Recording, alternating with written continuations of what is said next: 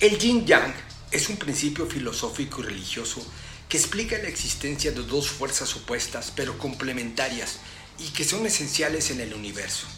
El yin se asocia a lo femenino, a la oscuridad, la pasividad y la tierra. El yang, por el contrario, se vincula a lo masculino, la luz, lo activo y el cielo. Ambas energías son necesarias para mantener el equilibrio universal.